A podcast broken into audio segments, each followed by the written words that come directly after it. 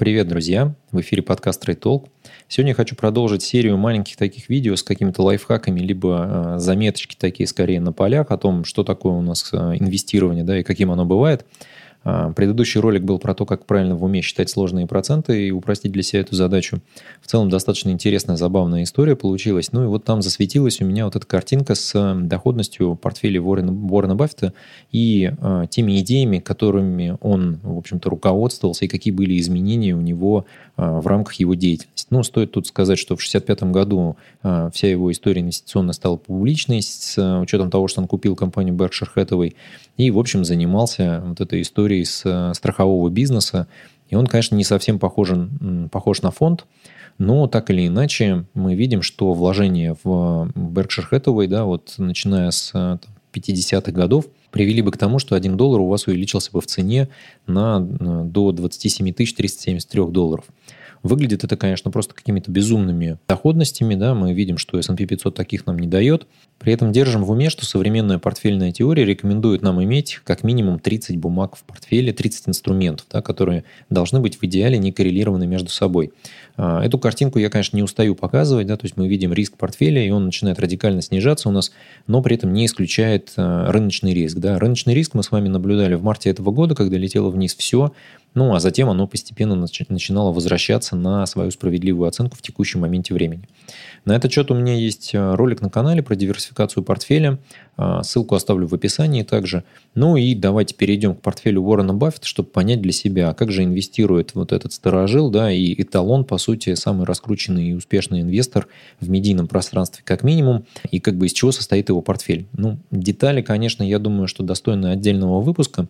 Я сегодня хочу просто показать вам один момент. А, здесь же вот я вывел график доли Apple в портфеле Уоррена Баффета. Как мы видим, она постепенно увеличилась, увеличивалась, и в 2020 году она дошла до размеров 47,63%. Ха-ха-ха, портфельная теория разрушена. Да? Уоррен Баффет говорит о том, что ставки надо делать на успешный бизнес. А в чем же здесь у нас а, проблема? На самом деле ее нет. Да? То есть мы во всех отношениях, если смотрим, мы видим, что у него высокая ставка на сектор информационных технологий, 51%, у него 47% а, в акциях Apple, и у него топ-5 вложений дают 78,6% всего портфеля. То есть здесь нет диверсификации. Да? Казалось бы, здесь в портфеле 49 инструментов, ну, вот один не дотянул до 50, да, но э, диверсификации здесь как таковой нет, и почти половина вложений портфеля инвестированного, да, потому что у него еще есть доля кэша определенная, находится в акциях компании Apple. Про Apple у меня был ролик на канале в июне, я говорил о том, что мы, скорее всего, до отметки в 400 долларов дойдем, ну, с учетом сплита мы дошли даже больше, да, то есть на текущий момент, насколько я помню, там что-то 130 или сколько они там стоят, да, умножаем на 4 и понимаем, что мы имеем с вами как бы переоценку намного выше, чем тот прогноз, который я строил в июне. А, при этом понимаем, что а, господин Баффет, в общем-то, добавлял эту акцию как раз перед а, последними отчетностями квартальными, да, вот где-то в сентябре он ее и покупал, то есть по сентябрьскому курсу. Поэтому здесь как бы добирал он эту позицию и формировал ее такой большой.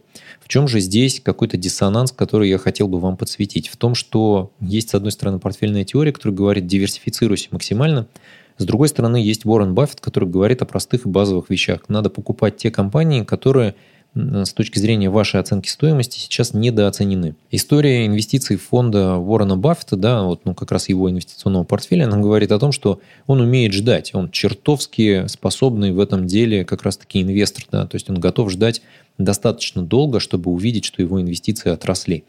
И здесь мы с вами должны задаться вопросом, э, им вместе с Чарли Мангером там 180 э, лет или что-то так в таком духе, да, собираются ли они же прожить еще 180 лет на двоих и увидеть, как акции Apple улетят вообще в стратосферу, потому что напомню, что сейчас компания уже э, оценена достаточно дорого, да, 2,3 триллиона долларов.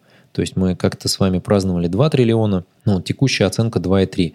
И по э, как раз оценке Simply Wall Street на 62% акция переоценена. При этом Баффет покупает ее спокойно за 120 долларов за штуку. Да? Ну, конечно, ниже на 10% от текущих значений цены, но так или иначе, это 120 долларов за штуку, и это кажется как бы переоцененной компанией.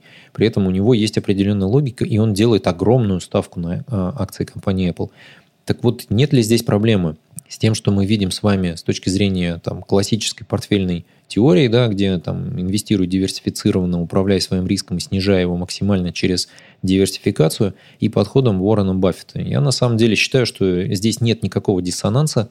Баффет не использует широкую диверсификацию ровно потому, что он в наших глазах, наверное, должен быть вот как раз тем самым инвестором, наследником э, идей Бенджамина Грэма, который прекрасно отдает себе отчет, каким образом надо оценивать настоящую правильную стоимость акций компании. Вот основная эта идея фондовых рынков в том, что мы с вами покупаем или продаем некую идею, да, то есть мы покупаем и продаем некую идею стоимости компании, которая э, номинирована для нас вот в котировках, которые следуют, собственно, за совершаемыми сделками, потому что нужно понимать, что нет никакой рыночной цены, да, есть следы на, на снегу, как вот э, шли сделки покупки продажи в стакане, и таким образом формируются котировки акций компаний, каких бы то ни было.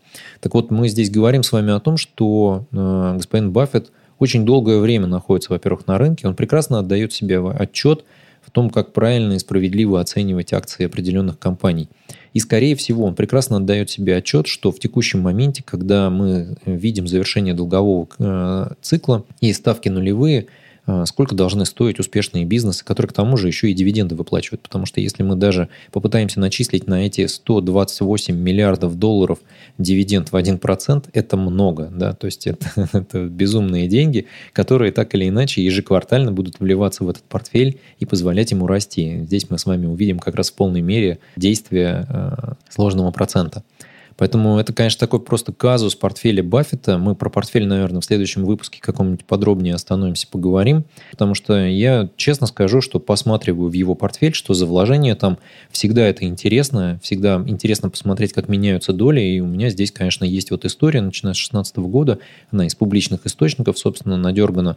Но основная мысль у меня сегодня была как раз в том, что есть, с одной стороны, теория, которая говорит о том, как должен действовать начинающий инвестор. Да, что вот постоянно снижайте риск своих вложений через диверсификацию. С другой стороны, есть разумные инвесторы, которые делают такие точечные инвестиции, высококонцентрированные, которые дают серьезные результаты с точки зрения вложения их средств. И здесь главный вопрос, э, действительно ли они угадали, э, да, как бы, потому что на наш взгляд это может выглядеть угадали, но там, скорее всего, скрыта э, какая-то модель расчета, которая говорит о том, что это, эта инвестиция выгодна, и ее надо иметь у себя в портфеле, потому что она даст какой-то достаточно хороший рост стоимости и возврат как раз вот держателю этих ценных бумаг. Это интересный момент, на мой взгляд, как раз вот стоит над такими коллизиями какими-то подумать. Может быть, вы, глядя на такие портфели, начнете как-то следовать за этими сделками. Я этого э, крайне не рекомендую, потому что, на мой взгляд, здесь надо учиться как раз тому, как э, инвесторы выбирают для себя в портфель активы, и понимать, как работает механика этого выбора, а не просто тупо копировать эти действия. Ну и напомню, конечно, что любые, в общем-то, вложения в фондовые рынки, они сопряжены с риском, и ни в коем случае это видео не является какой-то инвестиционной рекомендацией. Если у вас какие-то вопросы остались, оставляйте в комментариях. Понимаю, что видео сегодня такое немножечко сумбурно, пытаюсь столкнуть два этих мира, диверсификацию и высокую концентрацию ваших вложений. Ну, об этом стоит поразмышлять, и на самом деле расскажите в комментариях, что у вас в портфелях. То есть, если у вас там какие-то ставки, там все на зеро, да, там все в Тесле, да, или наоборот, вы имеете у себя там больше ста каких-то инструментов в, э, в вашем портфеле и э, спите спокойно. Не забывайте подписываться на канал, ставьте колокольчик, так вы не пропустите последние видео, подписывайтесь также на email рассылку записки инвестора. Удачи вам в инвестициях и берегите себя.